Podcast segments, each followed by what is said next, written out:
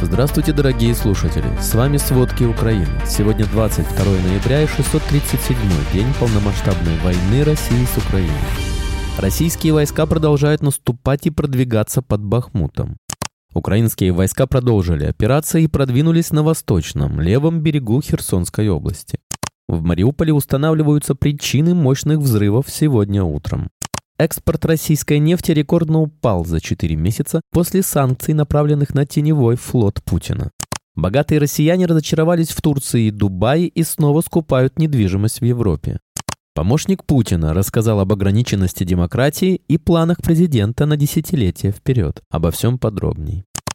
Россия выгодно отличается от демократических стран Европы, поскольку президент России Владимир Путин не думает о следующих выборах, а мыслит на десятилетие вперед, заявил помощник главы государства Максим Орешкин. Мы все прекрасно знаем, что горизонт планирования президента Путина – это не три месяца, не год и даже не пять лет. Это десятилетие вперед поколение, сказал Орешкин в интервью московскому комсомольцу. По его словам, Путин ни одно решение не принимает под выборы, подчеркнул Орешкин, напомнив, как страна жила в 2000 году, когда Путин пришел к власти. Помощник президента также исключил, что после переизбрания Путина на пятый срок в 2024 году россиян ждут горькие пилюли. Напротив, по его словам, власти обсуждают стратегию развития, инфраструктуры, образования и так далее. Вопрос состоит вот в чем. Какую скорость всех этих позитивных изменений мы можем себе позволить, отметил Орешкин. Он отметил, что по итогам 2022 года в России сократилось неравенство в результате улучшения ситуации на рынке труда, роста заработных плат и борьбе правительства с бедностью. Доходы 10% наименее обеспеченных семей и граждан благодаря мерам социальной поддержки выросли больше, чем на 20% к уровню прошлого года, сказал Орешкин, добавив, что в странах Европы неравенство растет.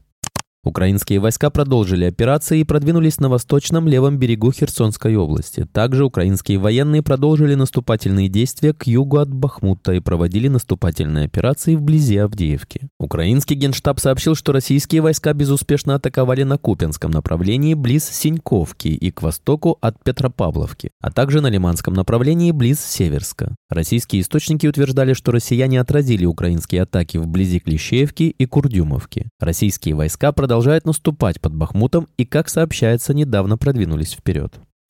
В Крыму представители сил сопротивления Украины снова провели разведку военной базы российских войск, расположенной в Симферопольском районе в Перевальном, а именно к 126-й отдельной бригаде береговой обороны. Это уже вторая операция подпольщиков на этом объекте. Представители подполья оперативно доставили силам обороны Украины обновленные данные. Кроме того, партизаны провели тайную встречу с российскими мобилизованными из этой бригады интервентов, которые являются членами крымского подполья. Агенты в бригаде рассказывают о бардаке и беспределе командного состава в отношении мобилизованных. Представители сил сопротивления добавили, что изучают бунтарское настроение для будущей вербовки еще большего количества российских солдат.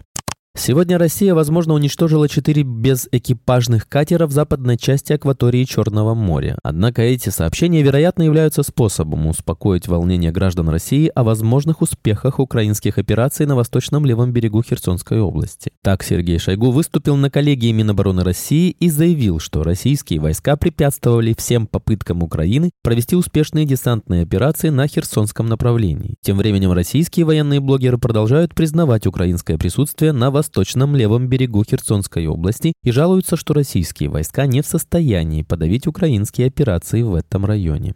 Мощные взрывы в Мариуполе прогремели сегодня утром. Их причины пока неизвестны. Об этом сообщает РБК Украина со ссылкой на советника мэра Мариуполя Петра Андрющенко. Мариуполь оккупирован россиянами в мае 22 года. С начала полномасштабной войны был один из главных целей Москвы. Согласно опубликованным в сети спутниковым снимкам, российские войска хотят соединить Мариуполь с российским Ростовом, Таганрогом и другими крупными городами на Донбассе. Они уже начали строить дорогу. Это позволит россиянам в будущем не использовать Крымский мост, а переправлять средства и силы на фронт по морю и железной дороге.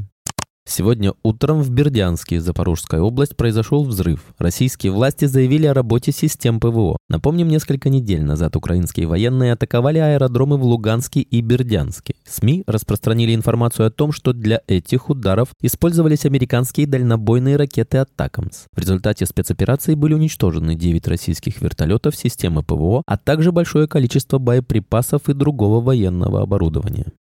В Польше завершили расследование в отношении шпионской сети, которая действовала по заказу российской разведки. В суд передали обвинительный акт против 16 человек. Прокурор обвинил подсудимых в участии в организованной преступной группировке и деятельности в пользу внешней разведки против интересов Республики Польша. В связи с опасениями, что обвиняемые могут сбежать по ходатайству прокурора, к 15 лицам применена мера пресечения в виде содержания под стражей. Действия, которые инкриминируют обвиняемым, наказываются наказывается лишением свободы на срок до 10 лет. Шпионы действовали с января по март 23 года в Белой Подляской, Хельме, Медыке, Перемишле, Жешуве, Варшаве, а также в других населенных пунктах страны, в том числе в Поморье. Участники шпионской сети информировали заказчиков о результатах проведенной разведки, за что получили вознаграждение. Все обвиняемые иностранцы. Среди прочего, подозреваемые установили веб-камеры на маршрутах движения транспорта с западной военной помощью Украины. Они также должны были установить GPS-метки на эти транспортные средства. По данным прокуратуры, они вели антипольскую пропаганду и готовили диверсии.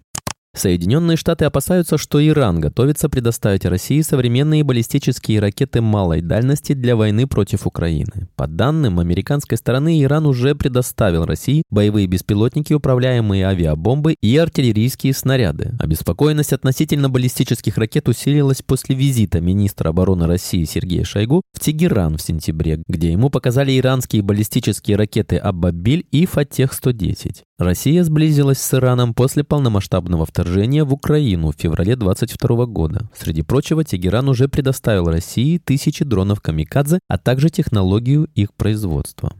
Экспорт российской нефти резко сократился в середине ноября, после того, как США начали вводить санкции против теневого флота Кремля. Так, на прошлой неделе танкеры вывозили из морских портов России 2,7 миллиона баррелей в сутки, что является минимальным объемом за последние три месяца, сообщает Bloomberg, со ссылкой на данные слежения за сосудами. По сравнению с предыдущей неделей, объемы экспорта сократились на 580 тысяч баррелей в день, или на рекордные 16% с начала июля. А доходы бюджета от экспорта экспортных пошлин стали самыми низкими с конца сентября – 68,1 миллион долларов против 82,2 миллионов долларов недели ранее. Просели в первую очередь поставки в Азию, которая после введения нефтяного эмбарго Евросоюза забирает 9 из 10 баррелей, отправляемых из России на экспорт. За неделю по 19 ноября объемы поставок в Индию и Китай упали до самого низкого уровня с конца августа, тогда как экспорт в Турцию остался стабильным – около 400 тысяч баррелей в день. Источники Reuters среди нефтетрейдеров отмечают, что после волны американских санкций возникли опасения нехватки танкеров для перевозки российских баррелей. Стоимость фрахта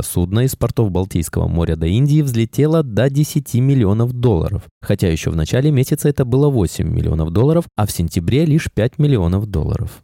Состоятельные россияне снова переключились на покупку недвижимости в Европе после попытки обосноваться в дружественных странах Ближнего Востока. По итогам 10 месяцев 2023 года Венгрия и Кипр обошли по количеству запросов прошлогодних лидеров Турцию и ОАЭ, следует из данных консалтинговой компании NF Group которые публикует РБК. Турция сместилась на третье место в первой пятерке самых популярных стран россиян, стран для покупки зарубежной недвижимости, а ОАЭ покинули топ-5. Четвертое место заняла Индонезия, а на пятом, как и год назад, оказалась Греция. Большинство клиентов, 61%, назвали целью покупки недвижимости в других странах получение вида на жительство, ВНЖ или гражданство. Для инвестиций и собственного проживания покупку жилья за рубежом рассматривают 20% и 17% соответственно. В Венгрии россияне могут получить вид на жительство за инвестиции от 215 тысяч евро на семью при сроке оформления до двух месяцев. На Кипре это будет стоить 300 тысяч евро, а в Испании 500 тысяч. Спрос на зарубежную недвижимость стабильно высокий, но направления движения капитала меняются, отметила руководитель проектов Департамента зарубежной недвижимости NF Group Анна Андреева. Спасибо, это были все главные новости о войне России с Украиной к этому часу. Помните, правда существует, а мы стараемся сделать ее доступной. Если вам нравится то, что мы делаем, пожалуйста, поделитесь этим подкастом с друзьями в России.